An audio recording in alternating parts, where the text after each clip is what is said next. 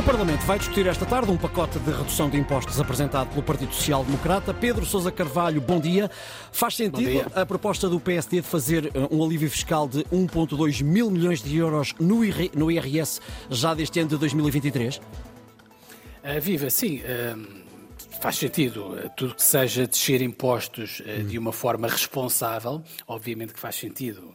Nós ainda ontem ouvíamos aqui na Antena 1, o, o presidente da CIP, Armindo Monteiro, a dizer, e, e com toda a razão, que nós somos um país pobre, mas com impostos de ricos.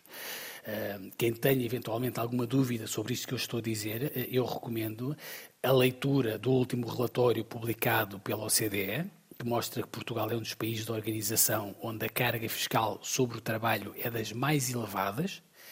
Uh, só para dar um exemplo, por cada um euro de salário que um trabalhador solteiro, sem filhos e que ganha o salário médio em Portugal, portanto, por cada um euro que ele leva para casa, 42 cêntimos vão para o Estado, para pagar impostos e segurança social. Se isto não é impostos elevados, eu não sei muito bem o que é que são impostos Exato. elevados. Bom, Regressando ao PST, portanto, a proposta que vai ser discutida hoje, como dizias, portanto, é de um alívio fiscal de 1,2 mil milhões de euros e o partido quer que este alívio comece a ser sentido já este ano no bolso dos portugueses. Como eu dizia, portanto, há pouco, esta medida naturalmente é positiva, eh, mas como deves imaginar, eh, ela, infelizmente, está condenada ao fracasso. Eh, está condenada ao fracasso por uma razão política e por uma razão constitucional. Hum.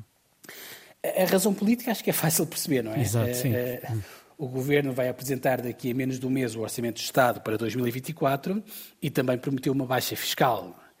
Uh, como tal, seria, se quiseres, politicamente estranho e até diria algo insólito que os socialistas fossem aprovar uma proposta que não fosse a deles próprio ou que eventualmente não fosse do próprio Governo. Não iam naturalmente dar esta grande bandeira ao PST. O outro obstáculo este, se calhar, ainda mais intransponível, é, uma, é, é um obstáculo, se quiseres, de ordem constitucional. Hum. É que a nossa Constituição impede que os deputados possam apresentar propostas para aumentar despesa ou diminuir receita que estão previstas já no Orçamento de Estado. Ou seja, o que é que isto quer dizer? Esta descida proposta pelo PSD a meio do ano só seria eventualmente constitucional se ela fosse apresentada pelo próprio governo ou até poderia ser apresentada pelos deputados, mas desde que entrasse em vigor apenas em 2024. Sim, mas as pessoas Só... podem perguntar, do ponto de vista prático, o que é que se ganha com esta apresentação de, de proposta?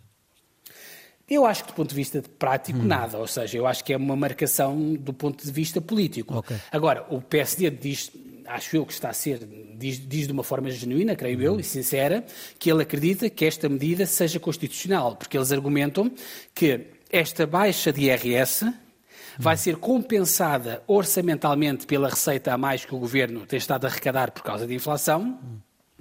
Ora bem, é um bom argumento do ponto de vista económico, eh, mas creio que é um argumento muito um bocadinho fraco do ponto de vista constitucional. Eh, como tal, e uhum. como esta proposta do PST vai ser chumbada, uhum. nós vamos ter naturalmente de esperar pelo próximo dia 10 de outubro, dia dia do Orçamento de Estado, uhum. para ficar a saber uh, que baixa de, de, impostos nos vai propor o Governo para o uhum. próximo ano e ver se, se, se, vai ter a mesma ambição de que esta que foi apresentada pelo PSD. Muito bem. Obrigado, Pedro Sousa Carvalho, com as contas do dia.